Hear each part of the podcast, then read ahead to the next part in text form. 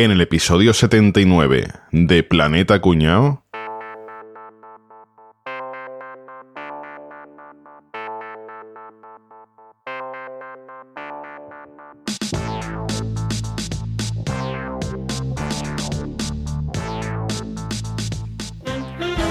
Central de la Agencia de Información del Servicio Secreto de Planeta Cuñao.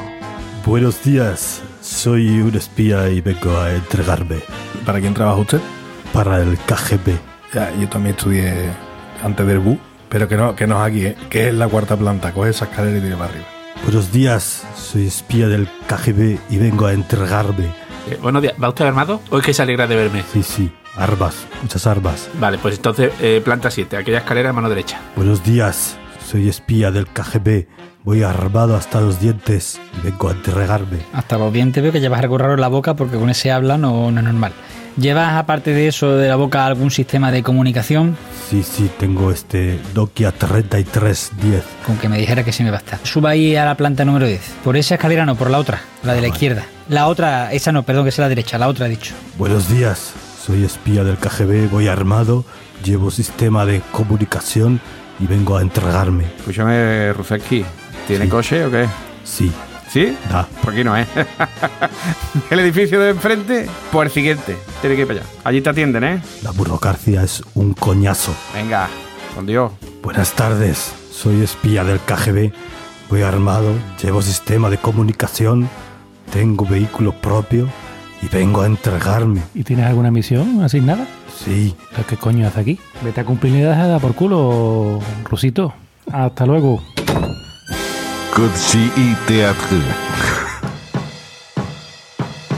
Contacta ahora con Planeta Cuñao. Puedes encontrarnos en nuestra web, planetacunao.com, en Twitter, arroba Planeta Cunao. Además, si quieres colaborar con nosotros, compra en tu Amazon de siempre a través de nuestro enlace de afiliado, amazon.planetacunao.com. bueno, señores, ¿qué tal? ¿Cómo estamos? Muy buenas. Bien, Hola, ¿qué muy tal? bien. ¿Y tú? Muy bien. Bueno, señores, vamos a hablar hoy de espías. Y por supuesto, otra vez hemos traído a un experto para hablar hoy del tema. Aquí tenemos al señor Mata Javi. Bienvenido a, a nuestro podcast Planeta Cuñado, señor Mata Javi. A mandar. ¿Qué nos puede usted contar así como introducción sobre los eh, servicios de inteligencia? ¿Qué es un servicio de inteligencia? Un servicio de inteligencia es un servicio que está compuesto por gente muy lista, básicamente. Muy secreta. Y luego lo que pasa es que son muy listos, pero a la misma vez no quieren que nadie sepa que son listos. Cuéntenos usted cómo puede hacer uno para apuntarse a un servicio de inteligencia. Por ejemplo, pues en España es el CNI, ¿no? Si no me equivoco. Mm, antiguo CSID. El CNI, que muchos muchos medios de comunicación dicen que la gente que trabaja en el CNI lo llaman la casa, pero yo nunca he escuchado a nadie que lo llame la casa. Con mucho se llama el centro. O sea, la casa es una cosa que nadie le dice. Aquí entre los espías nunca le hemos dicho la casa, ¿no? No, nunca nadie que yo sepa, no, he escuchado nunca decir la casa. Y digo, "No, Se llama el centro. Escúchame, y allí jugué el furbito con un mi casa, ¿no? Esa es una de las pruebas. Te pega un, balon- un balonazo con mi casa mojado. Y ni una lágrima quiero ver. Y los servicios de inteligencia suelen reclutar de diferentes formas. Por ejemplo, el CNI sí tiene en su página web un apartado en el que puedes enviar tu currículum o puedes enviar tal. En España se entra mucho por recomendación. Que esa persona avala tu pasado. Javi, pues yo te- tengo un amigo que está buscando trabajo. Ajá.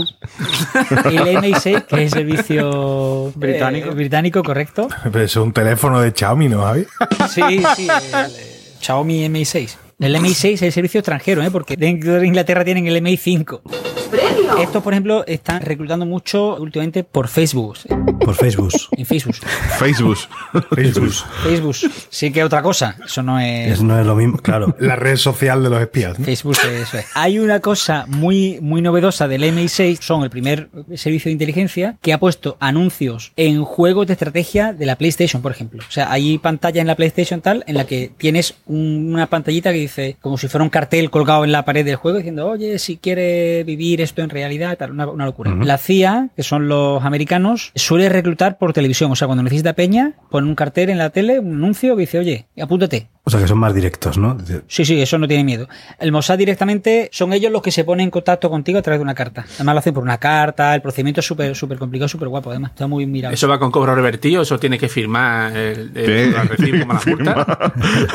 La carta llega certificada. Sí, sí, sí. ¿Queréis saber cómo es el proceso del CNI? Que ese Hombre, sí me han sí. contado. Yo no trabajo para el CNI, que sé que muchos me habéis elegido a mí de espía porque pensáis que yo... Pero no, yo soy auxiliar administrativo de una empresa de ladrillos. Guiño, guiño, codazo.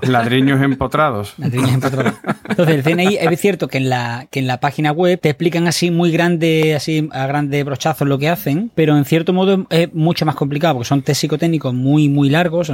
Puedes tirarte tres jornadas haciendo un test psicotécnico y a raíz de ahí, pues conforme vas pasando pruebas, pues tienes pues, la, siguiente prueba, por ejemplo, es que te dejan solo en una habitación dos minutos y al salir tienes que dibujar la habitación con todos los detalles posibles, enchufes, ventanas, persianas, está arriba abajo. Otra prueba que es dejarte en un pueblo perdido de la mano de Dios con 6 euros en el bolsillo una mañana y decirte te recogemos a las 9 de la noche aquí. Si no estás, pues búscate la vida para llegar a casa y si estás, quiero que estés con una serie de datos. Yo qué sé, a la iglesia, por ejemplo, me tienes que volver aquí. Con el nombre y el DNI del cura, cuál es el objeto más valioso que tiene en la iglesia. Qué fuerte, ¿no? O con el nombre y el DNI de los del bar, por ejemplo. Conseguir todos los datos posibles de, de algún objetivo que te hayan marcado, ¿no? Ujú. Después de tenerte todo el día tirado en la calle con 6 euros buscando la vida y tal, te dejan dormir un par de horas y te despiertan de madrugada y te ponen una película súper tostón y luego te hacen preguntas sobre esa película. Perdón por interrumpir, pero esto se parece bastante a una despedida de soltero, ¿eh?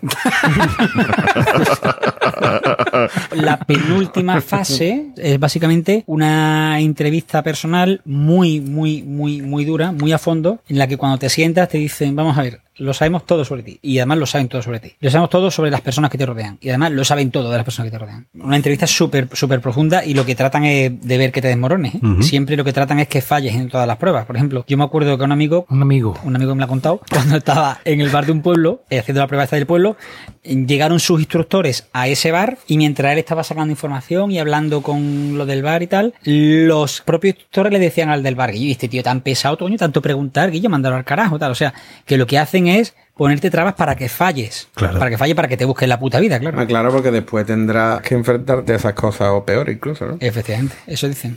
¿Qué trabajo hace un espía? Porque el espía que todos son como James Bond, no yo espía que estén encerrado en biblioteca leyendo el BOE, no, buscando cosas. No, hombre, no, hombre, no, no, no, que va, que va, hombre, que va, que va, que va. Ten en cuenta que los que te hablo del CNI, porque es los que me han contado, sin yo trabajar para el CNI. Ojo, lo vuelvo a repetir, que luego esto, esto por lo bien claro, ¿eh, caballeto? Yo trabajo para el CNI. Lo vamos a subrayar. Ponle su título al En podcast. el audio, un su- subrayado. En letra, en Negrita. letra mayúscula. La gente que salen a, a campo, por llamarlo de alguna forma, Porque así lo dicen, ¿no? Allí, ¿verdad? Te refieres a, a los que salen de la casa, ¿no? De la casa de campo. sí, suelen ser, suelen ser de formación militar. El resto son sobre todo analistas. Oye, pues tú eres un Bueno. experto, pero de verdad, ¿eh? Me estoy asustando. Sí, señor. Joder, que- experto de los buenos. Estamos mejorando, ¿eh? Porque vaya los dos últimos, bien.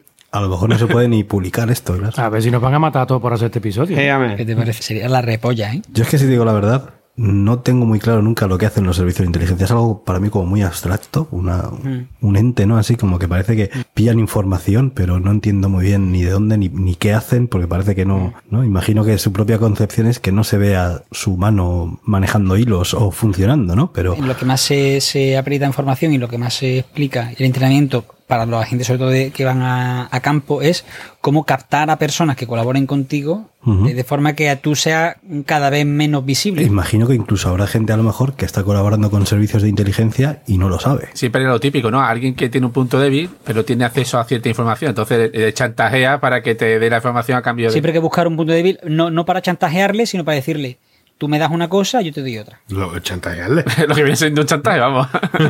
Es hacerle un favor. sí, no, así, así se dice ahora, sí. Bueno, pues si parece vamos a poner algunos ejemplos de casos históricos de espías, ¿no? Y así a ver si entendemos un poco más de qué va esta vaina, porque ya os digo que a mí por mucho que me lo cuentan es que me cuesta mucho entenderlo.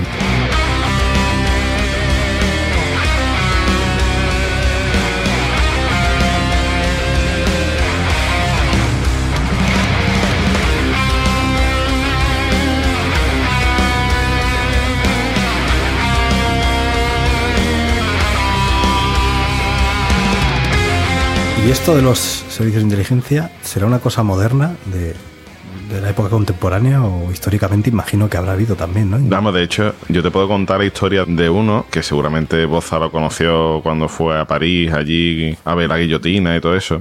Es el señor Richebourg, o dicho en francés, como sea. Ricky, Ricky, es Ricky. Ricky, tú lo, tú lo conociste, ¿verdad, Boza? Ricky, Ricky, Ricky. Era Está un claro. prenda bueno, era un prenda bueno. Con 13 años ya fumaba el cabrón. Con 13 años ya había dejado de fumar, ¿no? Sí. Pero, pero este es como tú, porque le llamaban señor Richebourg desde que nació. Y ahora, ahora te voy a explicar por qué. Este nació en 1768 y en los primeros años pues fue sirviente de una familia de, de Orleans y demás. Y a los 21 años fue reclutado por una de las facciones de la Revolución Francesa para convertirlo en, en pasante de información. El señor Richebourg tenía una particularidad y es que medía 58 centímetros. ¿Cuánto medía? ¿Cuánto? 58 centímetros. En Pornhub habéis visto cosas más grandes. El Tyrion de la época. Entonces, imaginaos qué es lo que hacían con este, con este tío. ¿Vale? Pues cuando querían pasar información, lo que hacía es que lo rasuraban, lo, lo vestían como un niño pequeño, le ponían su, su toquita, su chupete, su to, lo sacaban con una anciana que lo tapaba con su mantita, lo metía en su carrito y tal, y lo sacaba fuera de la frontera. Escúchame, 58 centímetros es muy pequeño, ¿eh? Un bebé recién nacido. Lo podían haber mandado en un paquete también. Una cajita de zapatos, vamos. Que enanismo dijimos en el anterior episodio que era 1,30 y este hombre mide 58. ¿Esto qué coño es? Posiblemente estemos hablando del primer pendrive de la historia. Sí.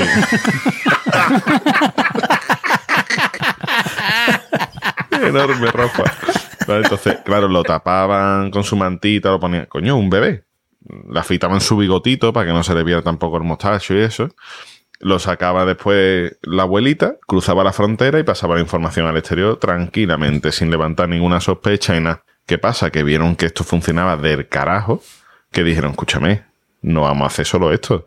Vamos a meterlo en las líneas enemigas y que nos dé información de los militares, porque total, pa- pasar información al exterior y demás está muy bien, pero vamos a conseguir nosotros información. Lo más normal, un- en un cuartel militar, un niño de Una vieja con un niño en el carrito. Es lo habitual. Hay una cosa que tenía que ser tela de graciosa, porque es que dice que en nota, para pasar la información fuera, el método era que se la aprendía de memoria. Tú imagínate, tú imagínate que dice, "Uy, mira qué guapo. Oye, que te cae cuidado, que mañana va a pasar es del libro de Mortadelo, tío. Caballito, no te digo yo que esto no tenga un ligero tufo a Inmen, ¿vale? Pero es que me ha parecido tan glorioso que digo, mira, da igual, para adelante. Vale, Adelante, vale, vale. perfectamente, vale. Vamos, que, que eso, que con el tiempo, ya te digo, vieron que esto funcionaba y dice, vamos a ponerlo en las cantinas donde están los oficiales del ejército contrario, tal. Se lo llevaba la señora en su carrito, dejaba el carrito allí, ay, mm, perdonad, que tengo que ir a por el pan, dejo aquí al señor Richebur un ratito, ¿vale? Desde el carrito al bebé se escuchaba un tintito. Dame fuego. Caña aquí. un ducado. Y es muy de Mortadelo y Filemón, efectivamente.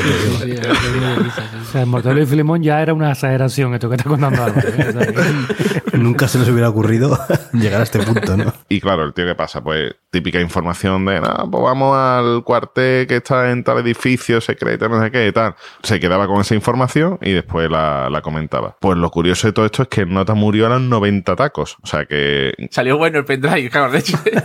Después de infinidad de misiones. Sí, sí, sí. no, te trabajaba acostado el hijo de puta. Por favor, buscad señor Richebur y ponéis imágenes y buscad las ilustraciones que, como decía Capri, ahora veo gloriosas. Un bebé con barba y una pipa, cosas así, ¿sabes? Extraordinario. Así que eso de, lo- de los más antiguos, pero vamos, que había más antes. A partir de ahí ya podemos empezar a hablar de la época de James Bond, ¿vale?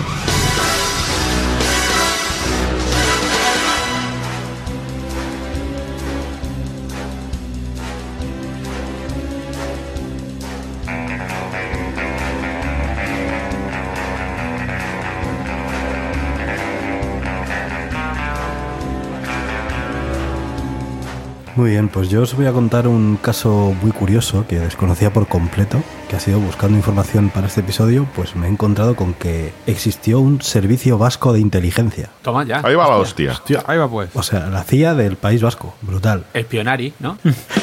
El caso es que, bueno, esto es eh, durante el final de la guerra civil, durante la guerra civil, mejor dicho, antes de que empezara la Segunda Guerra Mundial, pues eh, como bien sabréis, el Lendakari Aguirre, que fue el primer Lendakari con el País Vasco, declaró la independencia del País Vasco un añito antes de que surgiera el, el alzamiento de Franco y una vez que las tropas entraron en el País Vasco, pues se exilió. Primero se escapó a Cantabria, no se fue muy lejos, luego se fue a Francia y el hombre terminó en Estados Unidos. Estados Unidos, ¿vale? sí. Al independizarse, pues habían hecho una estructura de, de Estado completa, con sus ministros y su ejército, su... Su corrupción, su 3%.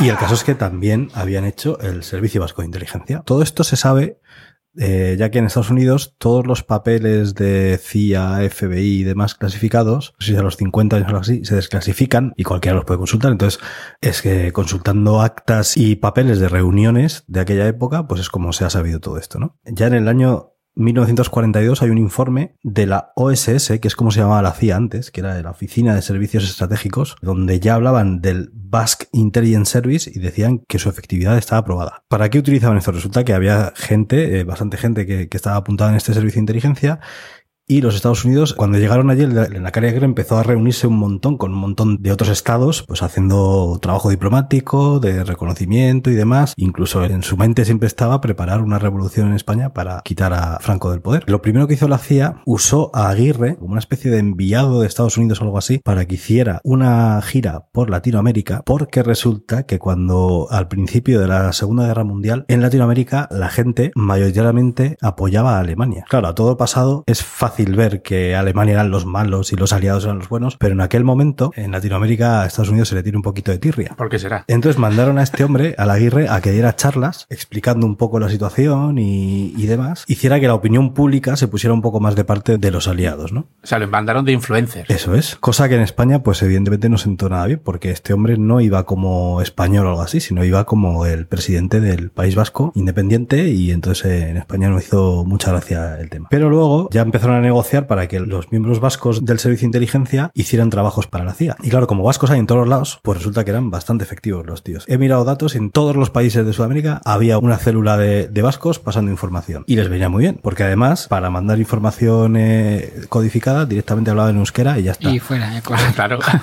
Sí, sí, como nadie más que ellos hablaba esto, pues para adelante. El mayor éxito que tuvo el Servicio de Inteligencia Vasco fue que en el 42 lograron obtener el código secreto de comunicaciones que usaba Franco con las embajadas para mandarse información. Pues esta gente lo trincó y se lo pasó a Estados Unidos, con lo cual desde ese momento podían enterarse de todas las comunicaciones de manera transparente y, el gobierno español no se enteraba de nada. Y entonces, después de este éxito, Aguirre como que se vio con poder y tuvo una reunión con la CIA donde intentó que mandaran un grupo de gente a derrocar a Franco. Y les puso cuatro requisitos encima de la mesa, digamos. Primero, quería mandar un mensaje cifrado a España para que la gente, principalmente del País Vasco, se fuera preparando. Segundo, quería que Estados Unidos les facilitara radios para poder comunicarse. Tercero, quería que cogieran a un agente del SVI que tenían en Venezuela y que lo entrenara la CIA, que lo entrenara en armas, en comunicaciones, en todo lo que hiciera falta. Y luego ese agente iba a coger y iba a entrenar él a otros cuatro. O sea que iban a hacer un grupo de cinco personas. Y después lo que quería era que Estados Unidos ayudara a infiltrar a esas cinco personas en España y ya desde ahí que hicieran una revolución o lo que sea y intentarlo. Y ya de esto nunca más se supo. Eso hay un papel que pone esa reunión. El que hizo el informe de la CIA recomendaba no hacerlo porque decía que ese tipo de decisiones no tienen que ser de inteligencia, sino que son decisiones políticas. Y aparte, en aquellos momentos ya ellos pensaban que si al final Franco se ponía de parte de los aliados, o al menos no se ponía de parte de los alemanes, lo que no querían era soliviantarle con una cosa de estas y que luego pues fuera más enemigo que amigo como al final resultó ser. Y ya pues de esto nunca más se supo. Ya este es el último papel que hay al respecto. Luego ya, pues la historia, pues ya sabéis, después de la Segunda Guerra Mundial, España se quedó tranquilita y entonces como no dio por culo, pues ya pasaron del tema. Mata Javi, sí que decía usted, señor. Yo como experto, estábamos hablando de que nos llama mucha atención que, que zonas como Euskadi tuvieran un servicio de inteligencia tan interesante y con tanto peso tan poderoso. Y es que muchas veces a nosotros se nos llena la boca cuando hablamos de la CIA, cuando hablamos de... Ahora va a defender su trabajo. Va a defender su trabajo. No, no, no, no, no, no, al contrario. Te voy a decir una cosa. Hay servicios de inteligencia en países que no podríamos pensar que los tienen, que le dan mil vueltas a la CIA, ¿eh? La, la CIA tiene 20.000 agentes desplegados y pensamos que es la bomba y es la hostia porque le dedican dinero a expuertas a ese tipo de movidas, pero el ISI de Pakistán, por ejemplo, tiene 25.000 agentes Joder. y son súper poderosos. ¿Y el Vaticano no tiene curas por ahí y contándole a todo el mundo los secretos?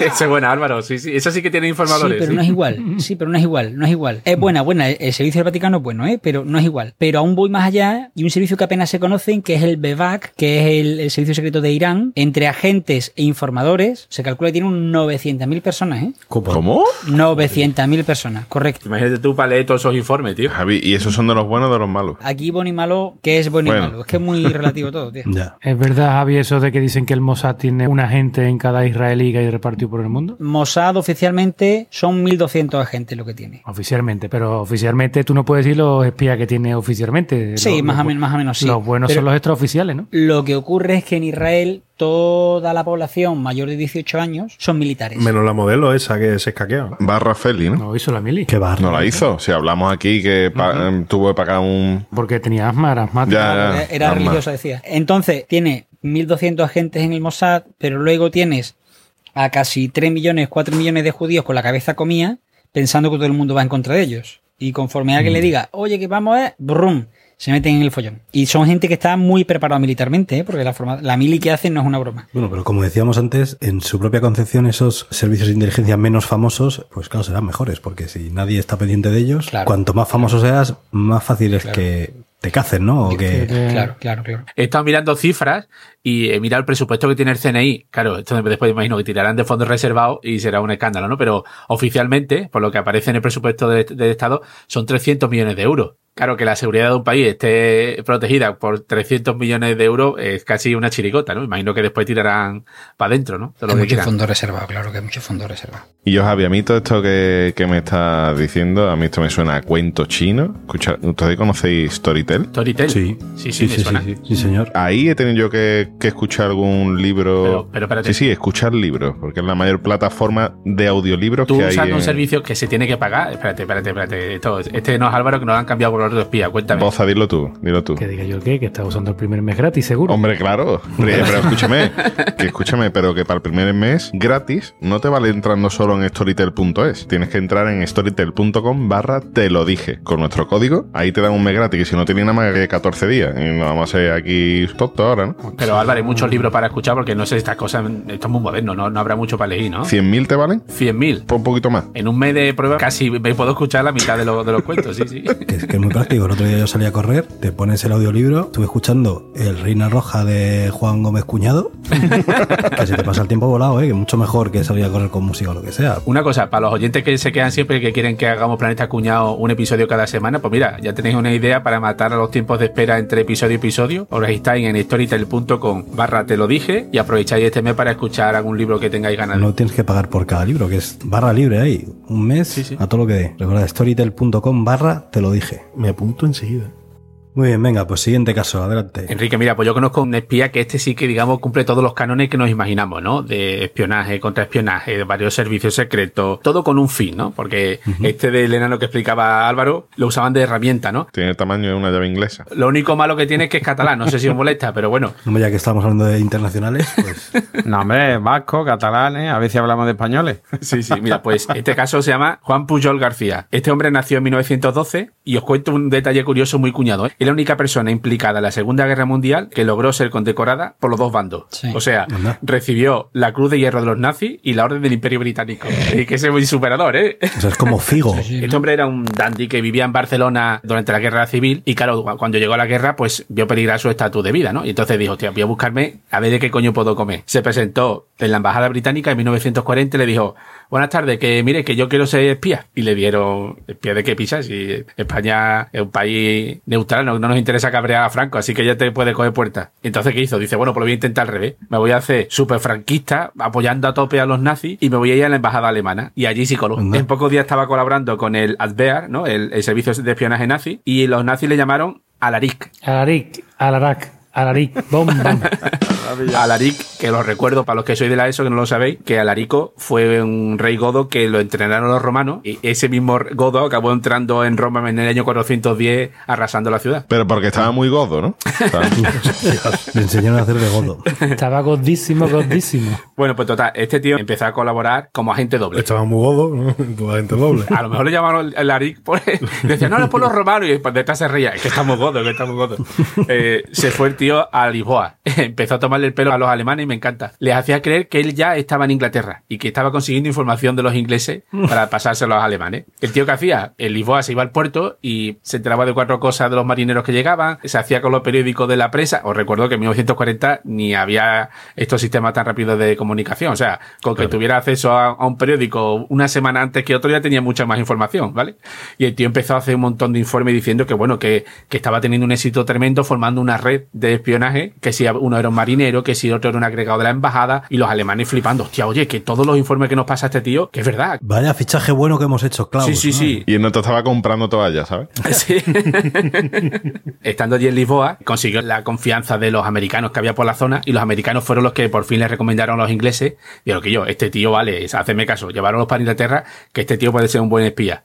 Y allá que se fue a Inglaterra, y claro, ya los ingleses empezaron a darle información real para que los alemanes se fue, o sea, fueran picando bien el cebo, ¿no? Como diciendo, oye, Alaric, que este tío, fino, fino, este tío está metido hasta adentro, no está filtrando toda la información, ¿no? Pero ¿qué hacían? Lo que digo, siempre daban información, pero con un poquito de retraso, ¿no? Lo típico. Y enviaba unas tropas y decía, oye, que van a salir unas tropas. Cuando los alemanes miraban, no, las tropas ya habían llegado, ¿no? O sea, ya eh, era información real, pero irrelevante. Era tan bueno haciendo papeles de, o sea, inventando los 27 espías de su red, que los ingleses le pusieron como apodo Garbo, ¿no? Porque tenía muy buenas dotes de, de actor. Total, que el alto mando nazi estaba tan contento con él que decía, bueno, vamos a ver cómo te podemos pagar, porque claro, estando tú en Inglaterra, ¿cómo más hacemos nosotros llegar los marcos alemanes allí en Inglaterra? Dijo, espérate, que yo tengo un amigo que tiene una frutería en Madrid y vosotros me hacéis llegar dinero a través de mi colega. Y así estuvieron durante un montón de años haciéndole llegar un montón de dinero a este tío. Precisamente en Inglaterra en aquella época, otro personaje que quizá os suena, que era Alan Turing, el, el padre de la informática hasta que descifró la máquina enigma de los nazis. Mucha gente no lo sabe, pero ¿cómo creéis que descubrió el funcionamiento de esta máquina nazi? Pues porque le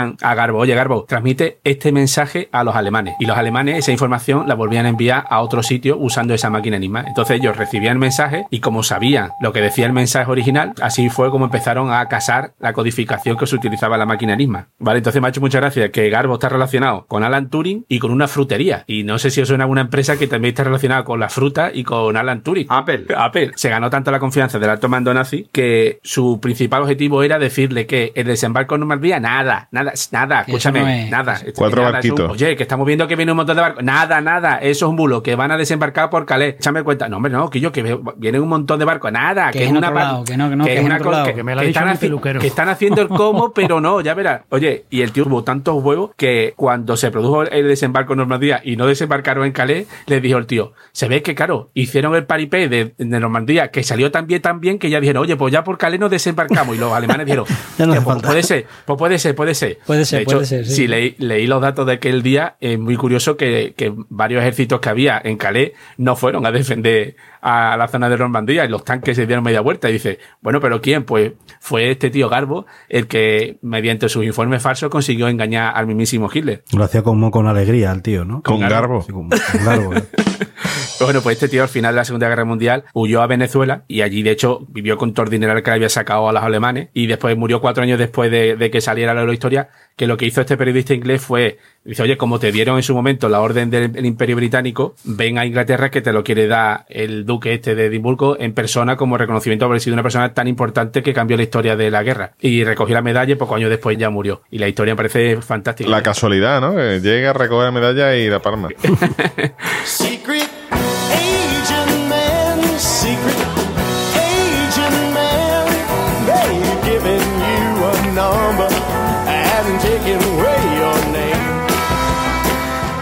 Bien, pues venga, siguiente. Bueno, pues yo voy a hablar de una chica, que ya está bien de tantos tíos. Esta chica se llamaba Ana... Bueno, se llamaba y se llama, lo que pasa que tiene varios nombres, ¿no? Ana Kuchenko. Lo que pasa que, claro, como parte de su trabajo, para obtener la nacionalidad británica, se casó con un tal Alex Chapman y ya pudo conseguir la nacionalidad británica, ¿vale? Esta era rusa, nació en Volgogrado en el año 82, con lo cual todavía está maciza, tiene 37 años.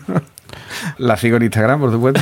¿Qué pasa con esta señorita? Como ciudadana británica, una vez que tuvo ya la nacionalidad, para no despertar tantas sospechas, se fue a Estados Unidos y desde allí formó parte de una red de espionaje en la que había 11 rusos y regularmente estaban allí pasando información a funcionarios del gobierno ruso. ¿Qué es lo que pasa? Pues que la trincaron, porque esta era de todo menos discreta. La trincaron en 2010, bueno, sí, de hecho es que se la conoce como la Matahari rusa. ¿Por qué? Pues porque es una pelirroja imponente que está bastante buena. Entonces, ¿qué pasa? La detuvieron en 2010 en una operación encubierta del FBI. Se declaró culpable de actuar como agente de un gobierno extranjero. ¿Qué es lo que pasa? Que como el gobierno ruso tenía también detenidos a varios espías europeos, pues llegaron a un acuerdo entre Rusia, Estados Unidos y los europeos para hacer un intercambio. Es curioso porque uno de los espías que soltó Rusia es el Skripal este que murió envenenado hace unos años.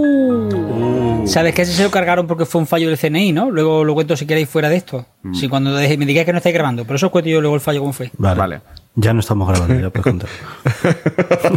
¿Cuál es la particularidad de esta chica? Bueno, pues que, como he contado antes, que está muy buena, Que tiene un par de está tetas muy que- buena y que normalmente cuando, cuando un espía pues lo es desvelado su, su trabajo anterior, que era espía y tal, pues normalmente tienen una vida de perfil bajo, no aparecen en los medios, no. Esta tía desde que llegó a Rusia ha estado en todo lo alto, ¿vale? Esta llegó a Rusia y entró en el gobierno como jefe de un consejo juvenil. Ha, trabajado como modelo de pasarela haciendo desfiles. Ha hecho una línea de ropa. Tiene directora de una serie de televisión. Participa también, tiene también otra serie de televisión de, de casos sin resolver. O sea que está en Torcopete. En Instagram tiene casi 700.000 seguidores. Tú, tú, uno Tiene de ya ellos. 37 años y sigue estando bastante maciza, ¿vale? Una de las misiones que tuvo, eh, al parecer, se la chucharon a Snowden para decirle, escucha, tríncate el Snowden y haz los rusos que se queda aquí y así se casa contigo, ¿vale? El Snowden no se fiaba de nada y no, no llegó al caso, pero sí es verdad que al parecer una noche sí se vieron. El Snowden dirá, yo no suerte, pero tonto lo soy. Y le daría esta matajada y ser bueno.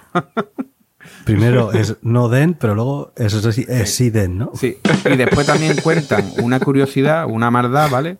Porque se piensa que está también relacionada de alguna forma o que sabía lo que iba a pasar con Skripal, porque el mismo día que Skripal cae envenenado, ella estaba de vacaciones en Tailandia, en teoría sin tener nada que ver, pero ella colgó un- una foto de las vacaciones en Tailandia en bikini poniendo el siguiente texto. Así te envenenen, ¿no? Ponía eso. dame veneno que quiero morir, dame veneno.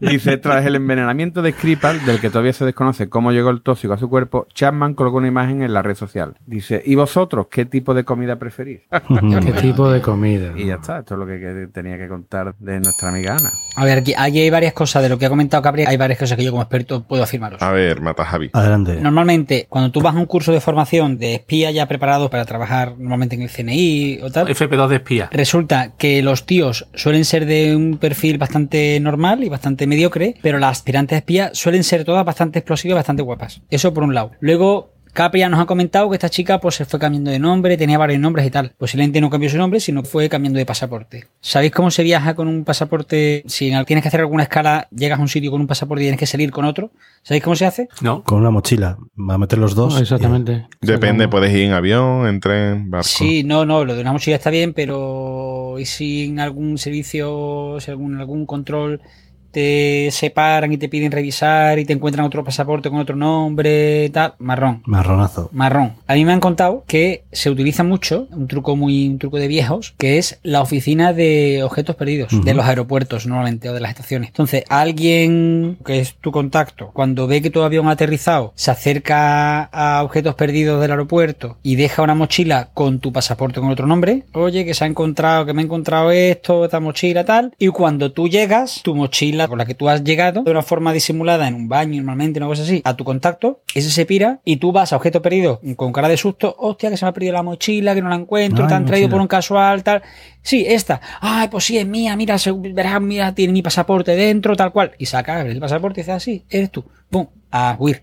Se suele hacer ese cambio, se suele hacer así, por lo que me han contado a mí. Y luego Capria ha hablado de la muerte por envenenada de Skripal. Skripal. Pues Skripal fue un agente del CNI, cuyo nombre en clave es Sí, hombre, no me jodas. Kipra sabéis que era agente doble. Era del MI6, ¿no? Y del KGB, sí. Que resulta que este pavo encontró una lista de agentes dobles que había en España y se la ofreció al gobierno ruso por 200.000 euros. Fue uno de los últimos intercambios que se hizo directamente, como tú decías, en, en la pista del avión de- del aeropuerto de Viena, ¿no? Se cruzaron, se cruzaron el Skripal y Sí, esta, sí, ¿eh? de las últimas que se hicieron, así tipo película, ¿no? sí, sí, sí, sí, sí.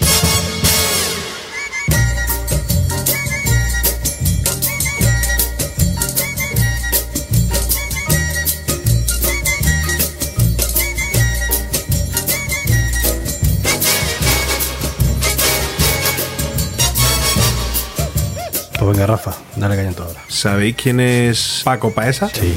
¿Quién es Paco Paesa? Paco Paesa es un timador de mil pares de cojones, tío. Es un pequeño Nicolás en grande. Eh, totalmente, totalmente. Estamos hablando de un señor que nace en abril del 36, empieza a estudiar papelito agrícola, eh, rápidamente se da cuenta de que no le van a ir bien las cosas y se dedica a los negocios. Monta una cadena o colabora en, el, eh, en la fundación de una cadena de helados en la costa de Levante y bueno, aquello tampoco sale bien. Unos cuantos años después, cuando parece ser que no le van bien los negocios, se casa con una ciudadana eh, francesa, François Dubois, y empieza a hacer negocios en el, a finales de los años 60 con Francisco Macías, que entonces era el dictador de Guinea Ecuatorial. El plan de este tío era crear un banco central en Guinea, que acababa de, de conseguir su independencia, etcétera, etcétera. Entonces el tío decía, aquí está todo por hacer, ¿no? Eh, allí eran recién independientes, ¿no? Acaban de independizarse, pero no eran gilipollas. Entonces vieron que lo que estaba haciendo el tío era pues, una estafa en toda regla y lo largaron y el tío sale corriendo y se va a Suiza. En Suiza, ¿qué empieza a hacer? Iba con dinero el tío,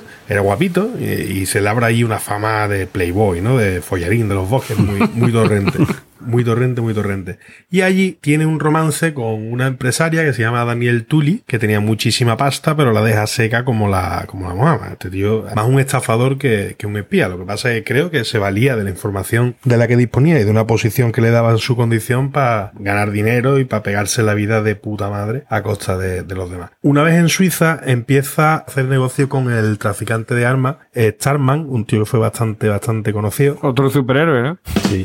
Empieza a trabajar en el CECED, el organismo antecesor del, del ¿vale? Y empieza a servir en los, segui- en los servicios secretos franceses haciendo contraespionaje. Este hombre, en unos cuantos años, ya había hecho negocios con dictadores, había hecho negocio con traficantes de armas, pero es eh, allá por los años 80, ya bien entrados los años 80 y la mitad, se hace pasar por un traficante de armas para venderle misiles antiaéreos a ETA. Coño. Y le vende dos misiles. A mí estas cosas me flipan muchísimo porque no sé si es más Torrente o Mortadelo y Filemón, pero el tío consigue venderle dos misiles a ETA, pero le instala unos dispositivos electrónicos que les permite tenerlos localizados. Y eso permite a la policía descubrir esos misiles en un importantísimo eh, zulo que tenía la, la banda terrorista con armamento, con documentación y con los planes de, de los etarras durante aquella época. Estamos hablando de ya de finales de los años 80. Estamos hablando de una época en la que el gobierno español desconocía o decía desconocer todo sobre ETA y esta operación supuso un punto de inflexión muy muy muy importante. Pero llegando a los 90, el juez Baltasar Garzón eh, lo pone en busca y captura por colaboración con banda armada y uso de, de identidad falsa. O sea que fijaos que un espía que está trabajando para un país no quiere decir que si lo trincan dentro de ese país ejerciendo de espionaje lo puedan empurar como empurarían a cualquier otro delincuente. El tío finge su muerte, el mundo, el periódico, hizo una pequeña investigación, tampoco se devanó mucho los sesos y al poco tiempo descubrió que estaba vivo. Había tenido la complicidad de sus familiares, de un montón de gente y demás, para que todo el mundo creyera que estaba, que estaba muerto. Pero estaba de parranda, ¿vale? Hasta hace muy poquito, en 2004 se le menciona en la televisión porque estaba implicado en una maniobra para derrocar a Teodoro Obiang, tío. Eh, De nuevo el dictador de Guinea Ecuatorial. Guinea. Y se lo quería quitar en medio. Fijaos eh, hasta qué punto esta gente tienen, tienen esa capacidad de, de influir en cómo funcionan los países por dentro. Una cosa. Telita, ¿eh? Pero Rafa, este tío que, lo que se hizo grande, grande, grande fue pegando el palo de Luis Roldán, ¿verdad? Este- Efectivamente, el efectivamente. que preparó toda la, la maniobra aquella, tío. El tío, se puede decir que a, a Luis Roldán se le trinca gracias a este tío, que además de delatarlo y además de decirle a la policía española dónde estaba escondido, se quedó con su dinero. Era, era un tío bastante listo. Y de hecho, en 2016, Vanity Fair le hace una entrevista y entonces dice, oye, mira, yo os doy la entrevista, pero no me saquéis la cara porque hay entre 15 o 20 operaciones en las que estoy implicado y no quiero que se me vea el careto, ni mucho menos que se sepa dónde estoy. Pero es que además este señor tenía una hermana y esa hermana suya tuvo una hija que está implicada en casos de corrupción del Partido Popular con Eduardo Zaplana. Hemos pasado por Guinea Ecuatorial, hemos pasado, bueno, por dos dictadores de Guinea Ecuatorial colombiana, hemos pasado por traficantes de armas, hemos pasado por políticos del Partido Socialista, bueno, o familiares de políticos del gobierno de, de la nación, hemos pasado por ETA y hemos terminado con Eduardo Zaplana, alias el, el Rayos, y el Partido Popular en, en el mundo. Es bastante, bastante alucinante la historia de este tío y merece la pena un poquito leerla. El hombre de las mil caras. Y esta es la historia de Francisco Paesa, es bastante flipante, pero un espía a la española, diría yo. Pues esto, estos espías de los que habéis vosotros son un mojón de espías. Ahí está el tío. Ahí vengo yo. Espías buenos, los míos. Los espías que a la gente le gusta ver. Los espías que, que dicen, hostia, vaya espía bueno, que yo vaya, si me gusta este espía. Yo quiero ser como este espía. ¿Quiénes son los espías a los que le gusta a la gente? ¿Quiénes son? James Bond, tío. James Bond, Jason Bourne, El de Misión Imposible, ¿no? Ethan Hawks. Anacleto, agente secreto. Yo vengo a hablaros de películas de espía, tío. Os voy a contar las películas de espía. Vamos ya. Como estamos en la era de internet, pues tú te pones a buscar por internet, entonces claro, los que votan a las mejores películas de todos los tiempos, la verdad es que han visto pocas películas, han visto simplemente por las que han echado en los últimos 10 años, como lo que el listado creo que es un poquito mm, extraño, ¿no? Pero bueno, os voy a contar lo que para los usuarios de una página web que tiene en Facebook un millón de seguidores, por ejemplo, lo que los usuarios han votado como las mejores películas de todos los tiempos de espionaje. Bueno, va- vamos a Vamos ver. a ver. La democracia sabemos que no funciona, ¿eh? Como Demócritos, Demócritos, os digo que la democracia no. Pon el top 5. Premio. Venga, vamos a contar el top de las 5 y empezamos por abajo. Venga, va. Película del año 2006. Austin Powers. No, es de uno de los espías o agentes secretos más famosos, si no el más famoso de todos los tiempos. GoldenEye. Casino Royal. Eh, Enrique, Ah, tú, has- Enrique, tú has buscado en Google lo mismo que yo, Enrique. No, no, no. Cierra la página, Enrique, cierra la página. Enrique. Una cosa os tengo que confesar, las películas de James Bond me parecen una putísima mierda todas. ¿Qué dice, Y esa en particular, esa en particular ni la he visto. Bueno, pues la, la cuarta, año 2015. No es el mejor agente secreto de todos los tiempos, que para mí es James Bond, pero posiblemente el segundo. Eh, además es de la cienciología. Misión Misión Imposible. Imposible. Misión Imposible. ¿Cómo se llama el protagonista de Misión Imposible? Tom Cruise, ¿no es? Bueno, Tom Cruise es el actor que lo interpreta. Ethan Hunt. Ethan Hunt. El agente secreto Ethan Hunt. Y dentro de todas las que ha hecho, es Misión Imposible, Nación Secreta. Esa es la que está Tom Cruise harto cerveza y ahora no sabe dónde puede ir y que está ahí, que, que el tío que se vea no puede. Misión imposible. ¿No es? ¿No es esa? Misión Imposible, el bate secreto. sí, Cago sí, buenos. La tercera puede ser el tercer mejor agente secreto de todos los tiempos. De nombre Jason, Bond. ex agente. No, Jason Bond, no. Bourne, Bourne. Bourne. Ah, coño, Está sordo. vocaliza Bourne. Es que él pronuncia Borne. Él dice Bourne. Jason Borne. Bourne. Bourne. Tirone Power. Como Tirone Pove. Tirone Pove, Bourne. pues Jason Bourne. Dentro de las películas de Jason Bourne, la del año 2004, El mito de Bourne. También son películas muy buenas, muy buenas y muy entretenidas. Y luego está el mito de Bertín Osborne. Bourne. que también del caso Born eh, están ahora mismo rodando la última, que se convierte en un tío de ultraderecha, ¿no? Jason Box. Pedimos el bar. No, no, expulsión roja, o sea, no, ni bar. Que descanse. Segunda película de las cinco del top 5. Esta no la imagináis. Porque yo esta no me la imaginaba aquí que la gente hubiera votado a esta película. Un actor que me gusta mucho, mucho, mucho, Colin Firth. Firth. A mí me gustaba más el cuarto. Colin Colin Firth. Firth con Samuel L. Jackson. ¿No recordáis esta película? Siempre. Una película que yo la vi en el cine, ¿eh? os lo, re- os lo- os lo confieso. Siempre. Kingsman, Servicio Secreto. Vaya mierda. Ah, vale, sí, que de un poco de coña, ¿no? Sí. Sí, un poco de más de humorística y tal. Bueno, pues está Sí, sí, sí. votada como la segunda película mejor. Y la primera del año 2007, volvemos a la saga de Bourne, que para mí es una de las mejores sagas que hay de, de- de- basada en un personaje hecho de espía, porque la verdad son muy entretenidas todas las películas. El Ultimátum de Bourne, la película más votada por los usuarios de esta página web como la mejor película de espionaje de todos los tiempos. Ojo, cuidado, o sea, no estamos hablando de, de todos los tiempos. Flipa un poco. ¿Y tú qué opinas? A mí me gusta el Peter K, Capria, con lo que tú ya par- partiendo de ahí, mi, criterio es un poco... Tú te quedaste en Roger Moore, ¿no? Exactamente. Yo no he visto ninguna de esas cinco películas. De, en tampoco, caso, lo más parecido a una película de espías que yo he visto en los últimos cinco años es La Patrulla Canina. ¿Sabe cuál es la mejor película española de todos los tiempos de espía, según las valoraciones de los usuarios de esta página web? Anacleto seguro que no es. No, Anacleto no es. Pero vamos, por ahí le anda, ¿eh? Mortadelo y Filemón. Misión salvar la tierra. Encima esa es la mala, joder. Pues sí. Con el gran Pepe Villuela. O sea, que esto hay que... que- eh, Joder, pues sí que. Voy a contar también eh, el único caso que yo conozco de un espionaje que se realizó fehacientemente porque me lo dijo alguien del equipo, del Sevilla Fútbol Club. ¿eh? Cuéntalo. Que me contaron cómo a un jugador de Sevilla le habían puesto un detective privado, vamos, no, un espía, ¿no? Un detective privado, porque al parecer nota, iba con el doctor, con el nutricionista que tenía el Sevilla, y el tío dice que lo hacía a rajatabla y no perdía peso, estaba gordísimo como una foca, el puto Romaric, y le pusieron un detective para ver si realmente el tío llevaba una vida adecuada o no. Y el nota dice que lo trincaban una noche otra también en hamburguesería de potín poniéndose hincho, ¿sabes? El nota decía que se ponía ciego, ¿eh? Bueno, los tweets, ¿no? Venga, sí, tus informantes de las redes sociales habrán encontrado algo de este tema que nos ocupa. Algo hay, algo hay por ahí, ¿vale? Venga, va, vamos con el primero de arroba mulacam. El mula vuelve a la sesión. Dice, es muy importante que digáis espía secreto para no confundirlo con esos otros espías que van por ahí contándoselo a todo el mundo. Espías populares. ¿no? de ayer y de hoy. Venga, vamos con el siguiente de arroba matzana de Texas. Dice, ¿Sergio Ramos es un espía? No creo. Pues han dicho en la radio que ha jugado infiltrado. Oh no.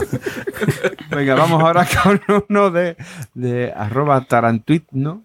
Supervisa mis cuentas, espía las compras por internet, controla mi historial de navegación. Definitivamente mi mujer es una cookie. Muy bueno. Venga, vamos con el siguiente de arroba Gene con prepas. Dice, soy agente secreto.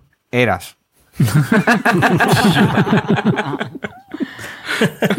Capria, un, un inciso aquí rápido. Dime. En el camping que empecé a trabajar, llegó un día un tío con un coche y me dice, y le doy el alto, digo, me da usted la tarjeta de residente y dice, tú eres tonto nuevo. Digo, ya, pues ya no vas a pasar por chulo. Y me enseñó la tarjeta y era una acreditación que ponía servicio secreto y era del ejército de, del Ministerio de Defensa, algo así, ponía servicio secreto. Y me di la vuelta y le digo a mis compañeros, es del servicio secreto. Dice, pues ya no. Venga, vamos con el siguiente de arroba en percutío. Dice, mi padre vive en el filo de la navaja. Dice, ¿es espía? Dice, No, afilador. este, este hay que estar espabilado, ¿eh? Para pillarlo, ¿eh? A ver, dice, ahora qué. dice Pitufo Gruñón, Pitufo Torpe, Papá Pitufo, José Miguel y Pitufo Bromista estaban convencidos de que se les había colado un espía en el pueblo.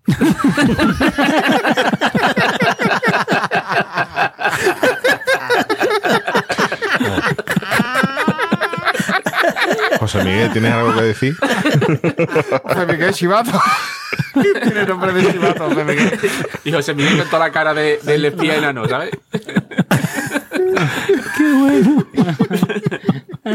Buenísimo, este, bien- este sí, muy bien.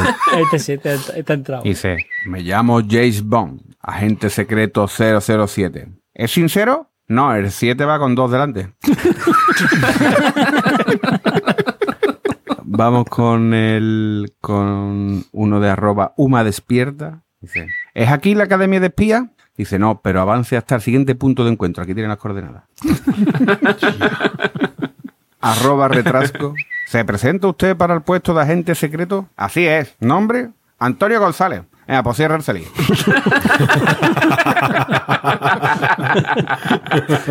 ¿Qué coño de nombre de espía ese? eh?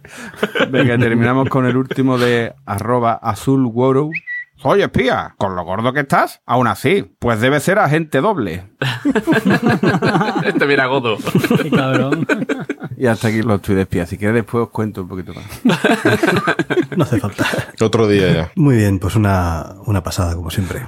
Así que bueno, señores, vamos a ir despidiéndonos. Primero vamos a despedir al, al experto, señor Mata Javi. Venga, hasta luego. Es usted el mejor experto que hemos tenido hasta el momento que Hombre, bien. El único que de verdad era experto. He estudiado mucho, he estudiado mucho. Sí, sí. Venga, boza. Bueno, nada, tío. Yo me voy a la cama. Me voy a poner un libro en Storytel Uno sobre espías. para quedarme dormido. Muy bien. Un aburrido, que seguro que lo hay, porque en 100.000 libros un aburrido tiene que haber. Ten cuidado a ver si te vas a poner uno calentón y vas a acabar. Voy a acabar calentón, pero y dormido.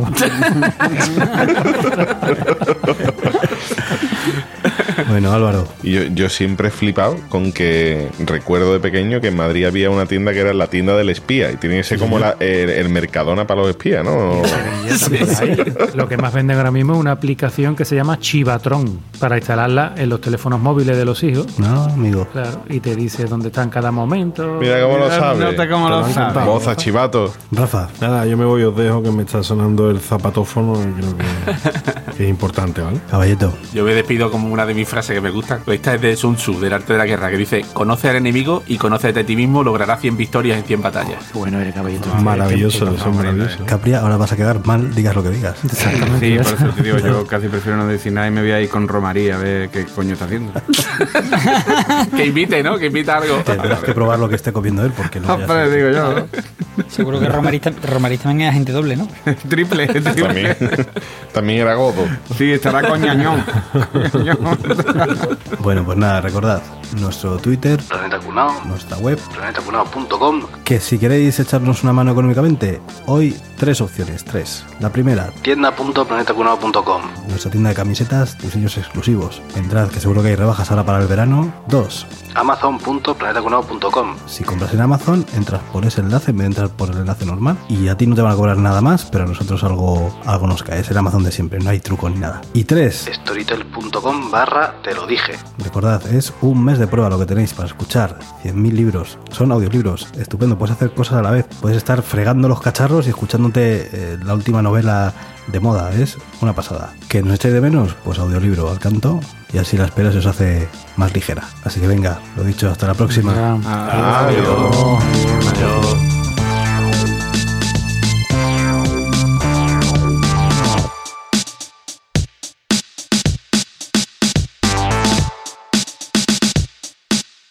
Este mensaje se autodestruirá en 3, 2, 1.